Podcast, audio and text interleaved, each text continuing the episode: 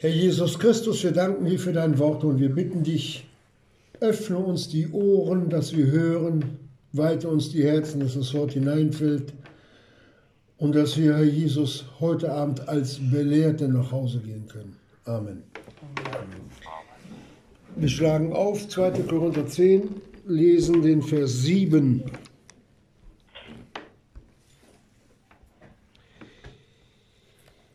Aber wir lesen nochmal ab Vers 6, wo, wo es heißt,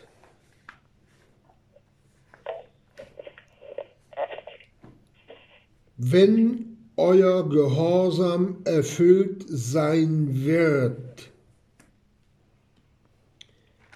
seht ihr auf das, was vor Augen ist? Fragezeichen. Soweit. Der Apostel Paulus, der die Korinther hier anspricht, er redet von Ungehorsam und zieht das gleich in, der, in die Verbindung hinein, seht ihr auf das, was vor Augen ist. Sie haben auf das Sichtbare geschaut, genauso wie damals die Juden den Herrn Jesus gesehen haben als Jesus von Nazareth. Kennen wir, wir wissen, dass er aus Nazareth ist. Wir wissen, dass sein Vater, der Josef, seine Mutter, die Maria, seine Brüder und seine Schwestern wohnen bei uns. So etwa hatten sie es geredet. Und so haben sie auch auf den Paulus gesehen, dieser kleine, zerschlagene Mensch. Aber sie haben nicht erkannt, dass er ein Nachahmer Christi ist. Wir sehen und erkennen ganz klar auch aus der Schrift, dass die Augen zur Erkenntnis Jesu und der Wahrheit nicht imstande sind. Und genau das Gegenteil ist der Fall. Wenn wir lesen in Sprüche 20, Vers 20 oder 27, 20, ich weiß es jetzt nicht mehr genau. Da heißt es, Scheel und Abgrund sind unersättlich, so unersättlich sind die Augen der Menschen. Durch die Augen werden die Gelüste geweckt. Das war damals schon bei Adam und Eva so. Der Teufel hat ihnen da eine Frucht angepriesen, die verboten war. Aber durch das Schauen auf dieselbe wurde die Frucht immer größer und begehrenswerter. Und der Mensch fiel in Sünde. Und genauso ist es auch heute, dass der Teufel die Augen der Menschen und vor allen Dingen der Kinder Gottes benutzt, um ihnen etwas groß zu machen, was gar nicht da ist. Es ihnen nicht nur groß, sondern lieb zu machen. Und das, das, kann man, das kann man hier jetzt in dieser Welt immer wieder erkennen wonach der Mensch strebt, was er hat, was er tut und was er denkt. Wir sollen auch schauen, die Gläubigen. Wir sollen sehen, aber mit dem geistlichen Auge des Herzens, wo es im Hebräer 12 heißt, betrachtet ihn. Wir schauen ihn durch Glauben über das Wort Gottes. Und anders geht es nicht. Aber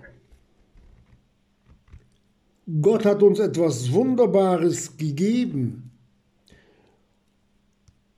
Und da heißt es, wer Ohren hat zu hören, höre, was der Geist den Gemeinden sagt, nämlich das Wort Gottes. Und das lesen wir in der Offenbarung 2 Vers 7b, 2 Vers 13, 2 26 bis 28, Offenbarung 3 5, Offenbarung 3 12. Das sind fünf Bibelstellen, die uns hier die Einleitung geben, dass wir die Ohren zum Hören haben. Und dann obliegt es auch noch unserer Verantwortung, wie wir das Wort Gottes hören, ob es in der Wahrheit aufgenommen wird oder mit eigenen Gedanken vermischt in den ja, Aberglauben, in die Gemeinschaft der Welt oder in die Gemeinschaft der Finsternis hineinzieht. Das liegt alles allein in unserer Verantwortung. Und der Apostel Paulus geht noch mehr darauf ein mit dem, mit dem Schauen und mit dem Hören in 2. Korinther 4, Vers 16. Da lesen wir, wenn wir heute die Kinder Gottes sehen, wie schlapp die sind, wie müde die sind, wie kaputt die sind, dass sie geistlich nicht mehr die kleinen Finger hochkriegen, da redet der Apostel Paulus und sagt, deshalb ermatten wir nicht, sondern wenn auch unser äußerer Mensch verfällt, so wird er doch der innere Tag für Tag erneuert, denn das schnell vorübergehende Leichte unserer Drangsal bewirkt in uns ein über die Maßen überschwängliches ewiges Gewicht von Herrlichkeit, indem wir nicht das anschauen, was man sieht, sondern das, was man nicht sieht. Denn das, was man sieht, ist zeitlich, das aber, was man nicht sieht, ewig. Das eine ist mit den sichtbaren Augen verbunden, das ist zeitlich. Aber das, was man mit den Augen des Herzens erkennt, das ist ewig. Und wenn es uns der Apostel Paulus so mitgeteilt hat, dann ist das so wo wir als Kinder Gottes uns auf unsere Augen stützen und vertrauen, sind wir belogen und betrogen. Geschwister, wie viele Menschen haben damals den Herrn Jesus geoffenbart im Fleisch gesehen? Fragt die einmal, wenn sie am großen weißen Thron steht, wer durch Sehen, durch Schauen errettet wurde. Was Gott erwartet, ist ein Hören und das Tun des Wortes Gottes und nichts anderes.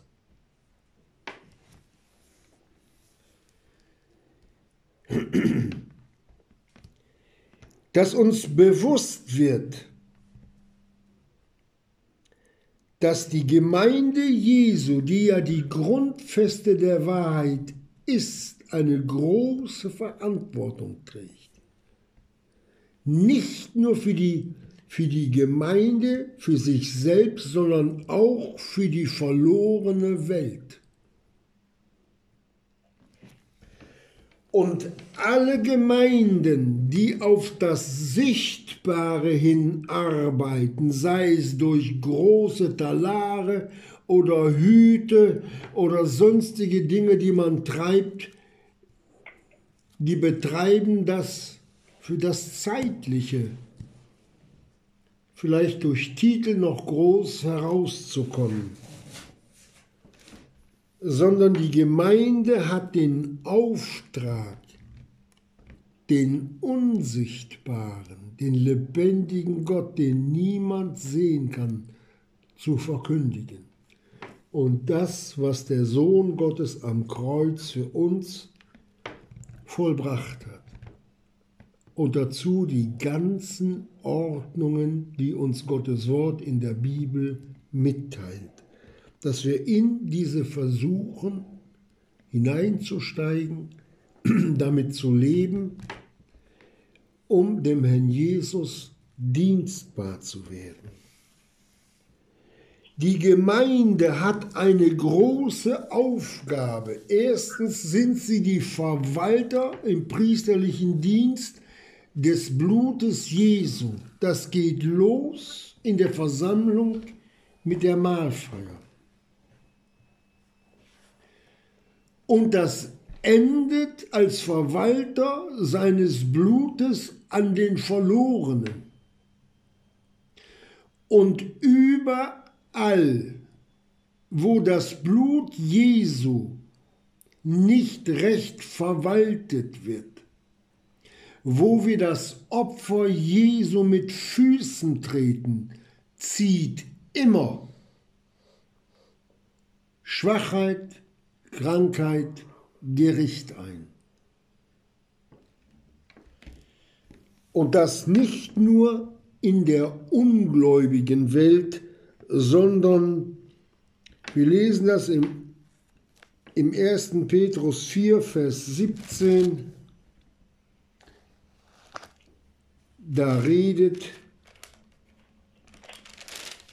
der Apostel schon vor etwa 2000 Jahren weil die Gemeinde Jesu in Unordnung geraten ist, weil sie das Wort Gottes nicht für ernst genommen hat, weil sie das Erlösungswerk Jesu gering geachtet haben und sich nicht den göttlichen Ordnungen unterwerfen wollten. Denn die Zeit, sagt der Apostel Paulus, ist gekommen, dass das Gericht anfange bei dem Hause Gottes. Wenn aber zuerst bei uns, was wird das Ende derer sein, die dem Evangelium Gottes nicht gehorchen? Hier geht es um die Frage des Gehorsams und des Ungehorsams. Und danach wird die Gemeinde Jesu wie auch die verlorene Welt von Gott beurteilt. Es steht geschrieben, dass Gott Liebe ist.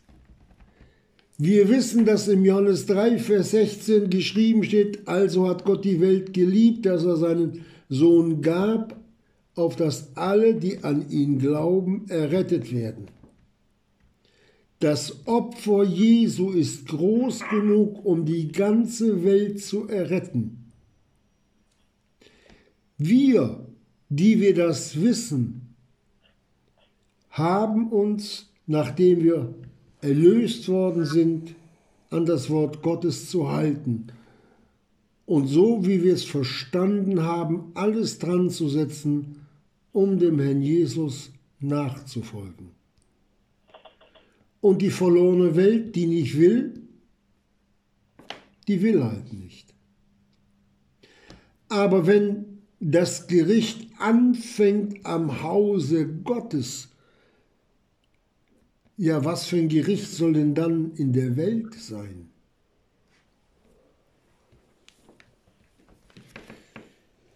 In Matthäus 24, das sind Worte Jesu, die jetzt in unsere letzte Zeit hineinredet. Und da heißt es, und Jesus trat hinaus und ging vom Tempel hinweg. Es gibt Gemeinden ohne Jesus, wo kein Wiedergeborener mehr drinnen ist. Und dann heißt es, und seine Jünger traten herzu, um ihn die Gebäude des Tempels zu zeigen. Er aber antwortete und sprach zu ihnen, Seht ihr nicht alles dieses wahrlich? Ich sage euch, hier wird nicht ein Stein auf dem anderen gelassen werden, der nicht abgebrochen werden wird. Der Tempel zu Jerusalem ist abgebrochen. Kein Stein ist auf dem anderen geblieben.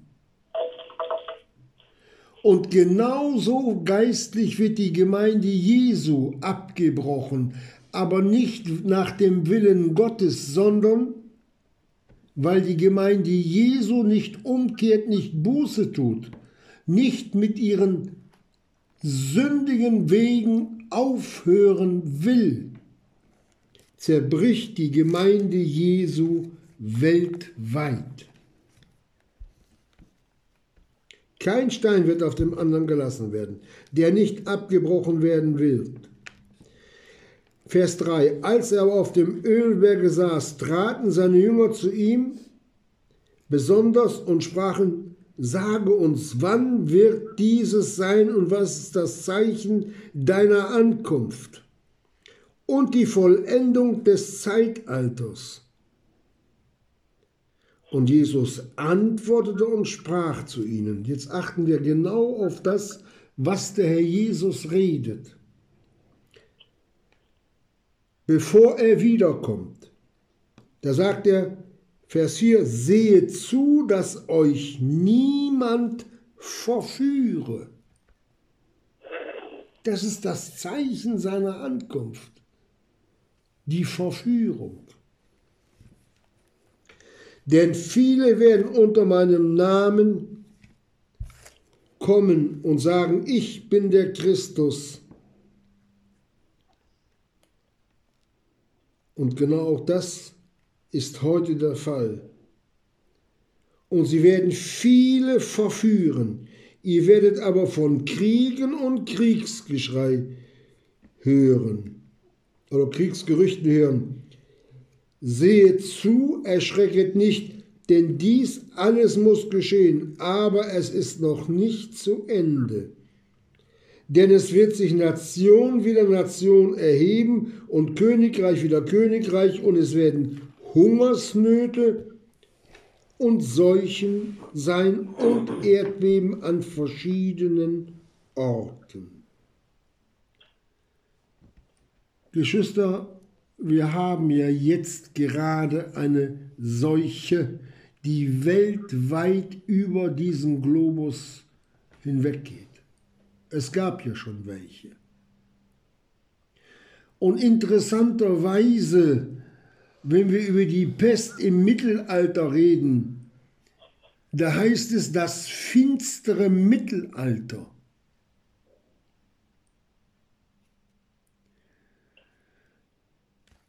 Und wenn wir dann die ganzen Kriege verfolgen, und die Erdbeben, die immer häufiger werden, dann können wir uns nur freuen, dass Gottes Wort redet und dass es schneidet, dass es so ist und sein wird, wie Gott es gesagt hat. Heute geht diese Corona-Seuche über diesen Globus. Und es ist interessant, dass Gott diese Dinge zulassen muss. Und es sollte in uns eine stille Freude aufkommen, wie Gott die Christen wieder aufrütteln will, wie Gott die verlorene Welt in Angst und Schrecken versetzt, damit sie nach Erlösung fragt. Wir lassen Gott keine andere Wahl, als uns durch Schrecken aufzurütteln. Und wenn wir dann in den Psalmen lesen über Israel, wie sie böse taten, was böse war in den Augen Gottes, und er sie immer wieder ermahnte und ermunterte und sich gereuen ließ der Gerichte und sie immer wieder in die alten Sünden zurückführen. Da heißt es auf, an einer Stelle, und wenn er sie tötete, kehrten sie um und suchten ihn eifrig. Und genau das Gleiche ist auch heute. Wenn der Mensch in Lebensgefahr gerät, fragt er wieder nach Gott. Und das sind nicht nur die Verlorenen, das sind auch die Kinder Gottes, dass man schon zur Schande für die Gemeinde sagen muss, dass man Gott, diesem Gott der Liebe und der Barmherzigkeit, keine andere Wahl lässt, als so mit uns zu reden. Wenn wir lesen, dass die Magd auf den Wink ihrer Herrin reagiert. Wie schwer fällt uns, uns dem Worte Gottes zu unterwerfen, weil wir andere Gedanken haben, weil wir verhärtet sind in Sünde und Gott wirklich Erschütterung geben muss, dass auch unser Leben wie durch ein Erdbeben erschüttert wird bis in die Grundfesten dass wir uns einmal dann selbst in Frage stellen und erkennen, dass wir alle sterbliche Menschen sind. Ich verwundere mich nur, wie Gott Menschen hinausschickt als Missionare, die unter Todesgefahren, unter täglicher Todesgefahr ihren Dienst tun, auch heute noch in dieser und jener äh, auf dieser oder jener Teil des, der Erde, die verfolgt werden, die auch getötet wurden, die jeden Tag Umgang mit dem Tode haben und dem Tod ins Auge sehen. Und wir, die wir erlöst sind, leben unser Leben für uns selbst.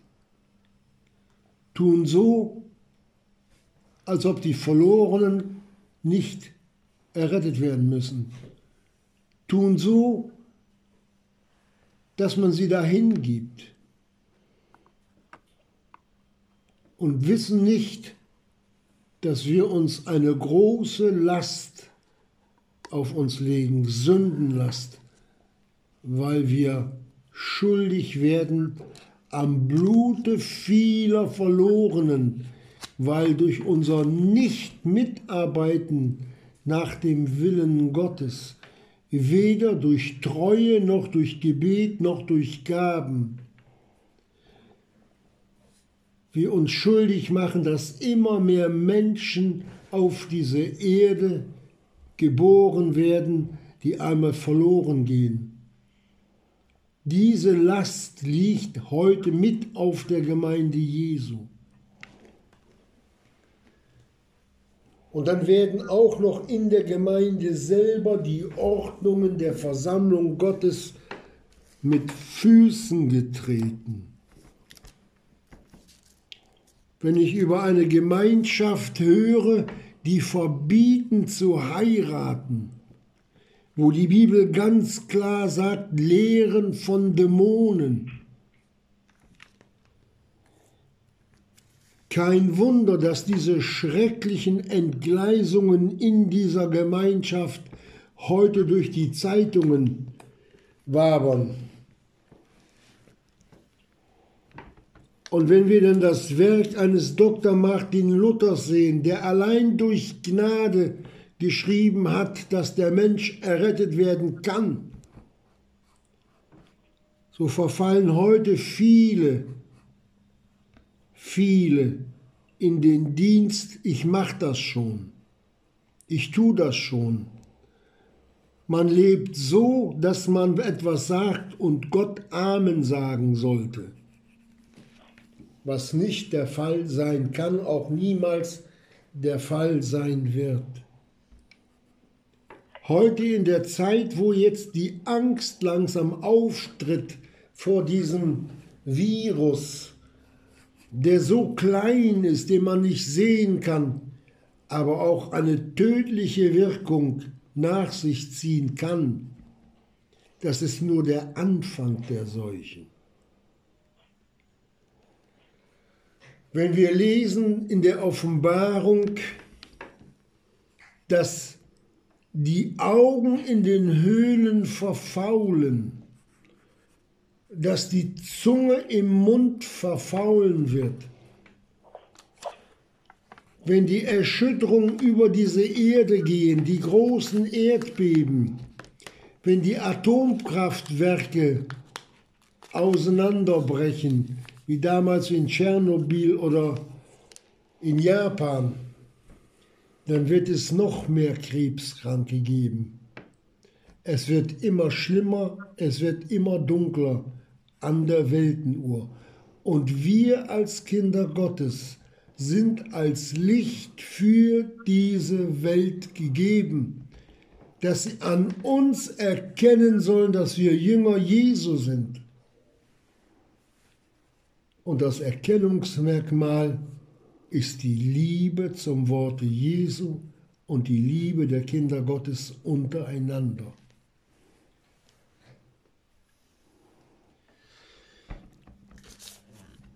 Wo sind die Kinder Gottes, die aufstehen und sagen, Herr Jesus, hier bin ich?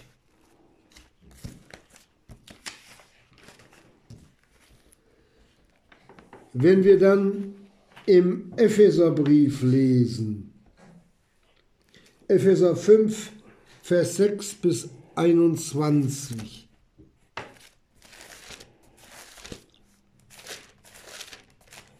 Epheser 6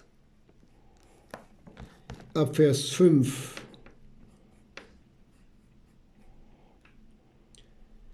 Da heißt es, niemand verführe euch mit eitlen Worten, denn dieser Dinge wegen kommt der Zorn Gottes über die Söhne des Ungehorsams. Verloren auf die wartet die Hölle. Tut uns das nicht leid, wenn wir schweigen, dass der Jesus sie erretten will? Sehen, seid nicht ihre Mitgenossen, aber da halten sich heute die Kinder Gottes drin auf und fühlen sich wohl in der Welt. Denn einst waret ihr Finsternis, Jetzt aber seid ihr Licht in dem Herrn, wandelt als Kinder des Lichts. Denn die Frucht des Lichts besteht in aller Gütigkeit, Gerechtigkeit und Wahrheit, indem ihr prüfet, was dem Herrn wohlgefällig ist, und habet nicht Gemeinschaft mit den unfruchtbaren Werken der Finsternis. Vielmehr aber strafet sie, also strafet sie auch, denn was heimlich von ihnen geschieht, ist schändlich selbst zu sagen. Alles aber, was bloßgestellt wird, wird durch das Licht offenbar gemacht, denn das Licht ist es, welches alles offenbar macht. Das Licht ist das Licht des Wortes Gottes, indem wir das Böse erkennen und uns hinwegreinigen sollen und uns reinigen von allen Befleckungen des Fleisches und des Geistes. Und dann sagt der Apostel weiter, deshalb sagt er, wer denn, der Sohn Gottes, wache auf, der du schläfst, und stehe auf aus den Toten, und der Christus wird dir leuchten. Seht nun zu, wie ihr sorgfältig wandelt, nicht als Unweise, sondern als Weise, die gelegene Zeit auskaufen, denn die Tage sind böse. Darum seid nicht töricht, sondern verständig, was der Wille des Herrn sei, und berauschet euch nicht mit Wein, in welchen Ausschweifung ist. Geschwister, Wein und Hurerei, so sagt uns der weise Mann Salomo. Was der macht, der bringt die Menschen um den Verstand.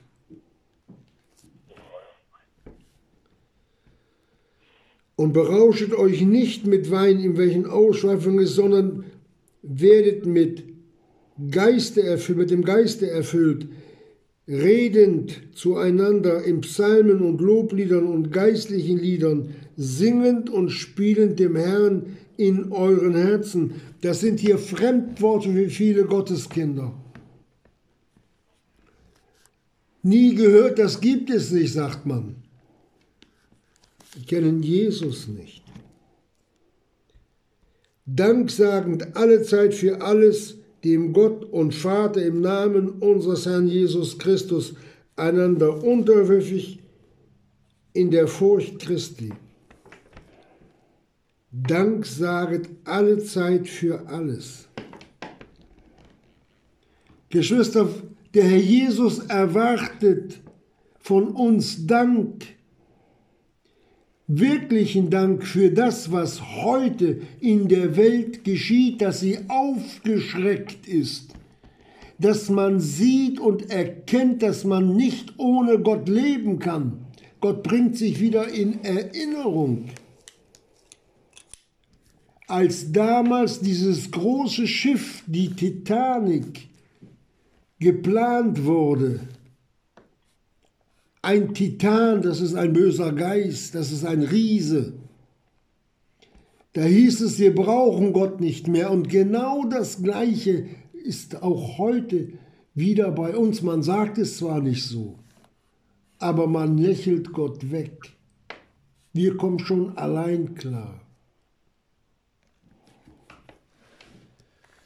Das ist die verlorene Welt. Aber wie sieht es aus in der Abhängigkeit der Kinder Gottes zum Herrn Jesus, der nur das Beste und das Allerbeste für uns hat?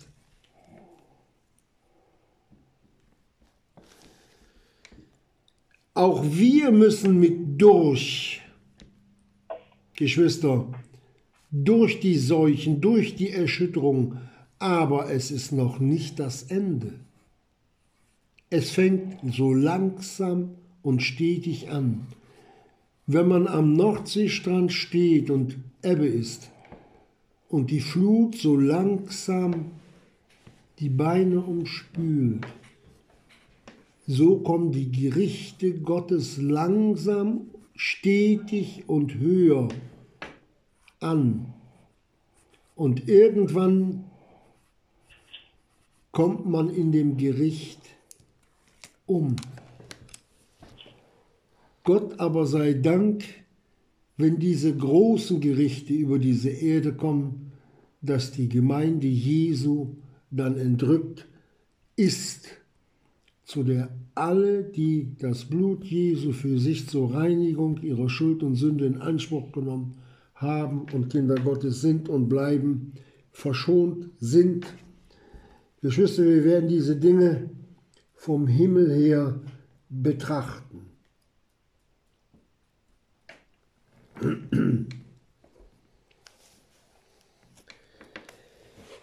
Wir nehmen das Wort Gottes, das damals der Paulus den Korinthern mitgeteilt hat und ihnen immer wieder versucht hat, die Augen des Herzens zu öffnen.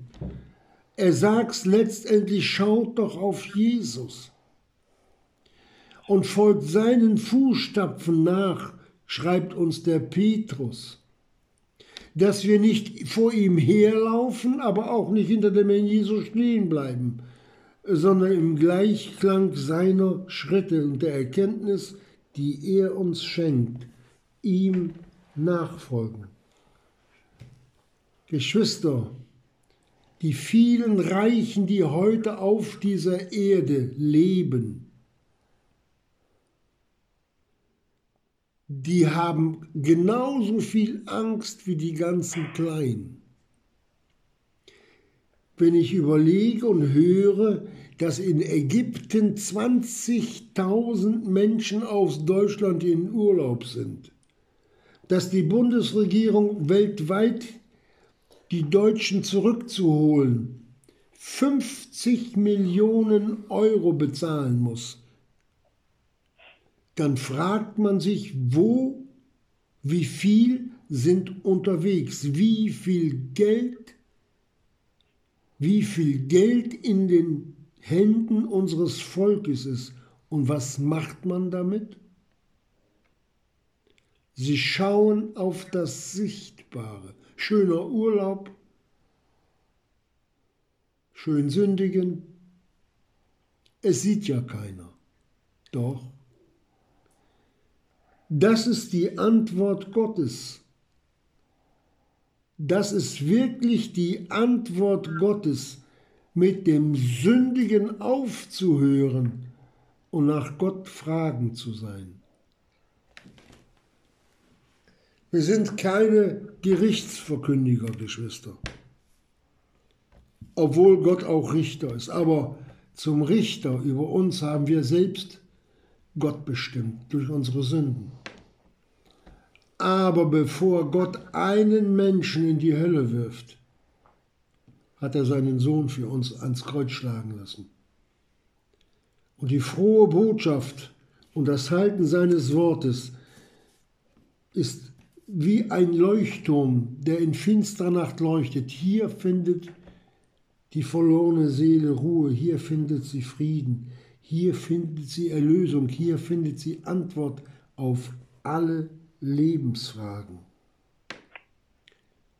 Wo ist dieser Leuchtturm? Wo ist das Licht? Geschwister, dieser Leuchtturm, das ist jeder einzelne von, uns, das ist jedes Kind Gottes für das nicht nur für die verlorene Welt, sondern auch für die schwachen Gläubigen, für die, die umkehren wollen, für die, die keine Hoffnung haben, die voll Angst sind und Jesus zwar als Erlöser haben, aber im Wandel ganz, ganz weit weg sind. Denken wir was die altvorderen Kinder Gottes, die mit ihrem Leben eingestanden haben, für ein Licht hatten, das bis heute leuchtet, wie der Apostel Paulus oder Petrus und wie sie alle heißen, solche, die sogar ihr Leben eingesetzt haben, um des Evangeliums willen. Die haben nicht auf das Sichtbare gesehen auf die gute Kasse. Der, der Apostel Paulus, der hat Kohldampf geschoben. Sprechen wir mal ganz gut Deutsch. Er hat Kohldampf geschoben. Hunger, Not, Elend. Aber hat die Notwendigkeit erkannt, dass das Evangelium verkündigt werden muss, damit eine verlorene Welt Frieden mit Gott und von dem Wege der Verlorenheit, der direkt bis ins ewige Feuer in die Hölle geht, herunterkommen. Dass wir uns Gedanken darüber machen, was ist, wenn ich nun krank werde? Und da haben viele Todesängste. Und wisst ihr, das Schreckliche an der ganzen Sache ist, es gibt keine Medikamente und man weiß nicht, wen es trifft. Erschreckend. Ganz erschreckend. Passt mal auf. Die Psychiatrien werden wieder voller werden. Es werden wieder Leute mit vielen Angstpsychosen eingeliefert. Alles Dinge, an der die Gemeinde Mitschuld trägt, weil der Name Jesus nicht verkündigt wird, nicht gottgemäß. Ja, das Sichtbare, über das der Paulus hier geredet hat. Wir sehen, wo, wo es die Korinther hingeführt hat. Auf Irrwege, auf krumme Wege, wo der Herr Jesus sie durch den Apostel Paulus wieder herunterführen wollte. Ein Ausdruck der Güte Gottes ein Ausdruck der Liebe Gottes, kein Kind Gottes loszulassen. Und wenn wir dann lesen im Hebräerbrief, der Brief an die Hebräer, wo der Hebräerbriefschreiber uns mitteilt, dass Gott züchtigend eingreifen muss. Achte nicht gering die Züchtigung, denn wen der Herr liebt, den züchtigt er. So ist auch die Zucht, die heute Gott an den Kindern Gottes zur Umkehr anwendet, allein durch die Liebe Gottes geschehen und geschieht auch weiterhin so, damit wir lernen, lernen und nochmals lernen, dass Gott uns nicht loslässt. Ein Ausdruck, ich wiederhole es nochmal, der Liebe Gottes und sein göttliches Erbarmen über die Kinder Gottes.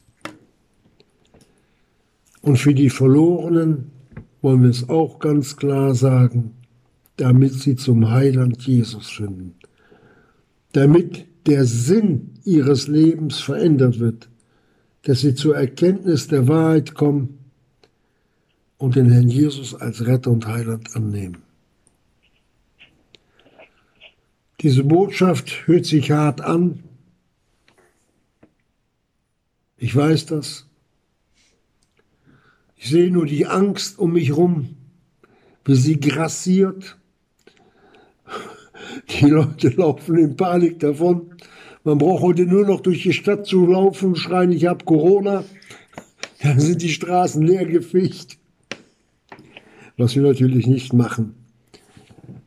Aber anstatt Gott zu fürchten, ihm die Ehrfurcht zu geben, so wie es sich eigentlich gehört, dem, der unser Schöpfer ist, der wird verachtet, der wird beiseite getan. Und hier dürfen wir auch denen alle sagen, irret euch nicht, Gott lässt sich nicht spotten. Was irgend ihr seht, werdet ihr auch ernten. Die Ernte heißt dieses Mal Corona. Die kann aber auch noch viel schlimmer werden. Und die wird auch noch schlimmer. Möchte es uns der Jesus schenken, dass wir uns auch aufrütteln lassen durch die Dinge, die wir heute hören und sehen, aber auf der anderen Seite wir unser Vertrauen auf unseren starken Gott setzen. Und allem Widerspruch was sich ja auch im sichtbaren Bereich gegen uns wendet oder was wir an Gedanken haben, wissen, so wie es auch ein David gesagt hat, der Herr ist mein Hirte, mir wird nichts mangeln. Der Herr Jesus wird dich und wird mich und wird uns, die Gemeinde Jesu, durchtragen. Und für uns steht geschrieben, dass die Pforten des Hades die Gemeinde Jesu nicht überwältigen werden. Es werden immer Kinder Gottes da sein, bis der Herr Jesus kommt, die Gemeinde zu entrücken. Aber wir wissen, vor der Entrückung werden die Dinger noch schlimmer werden. Es heißt jetzt für uns beten, dass der Jesus bald kommt und warten auf sein Kommen. Amen. Amen. Amen.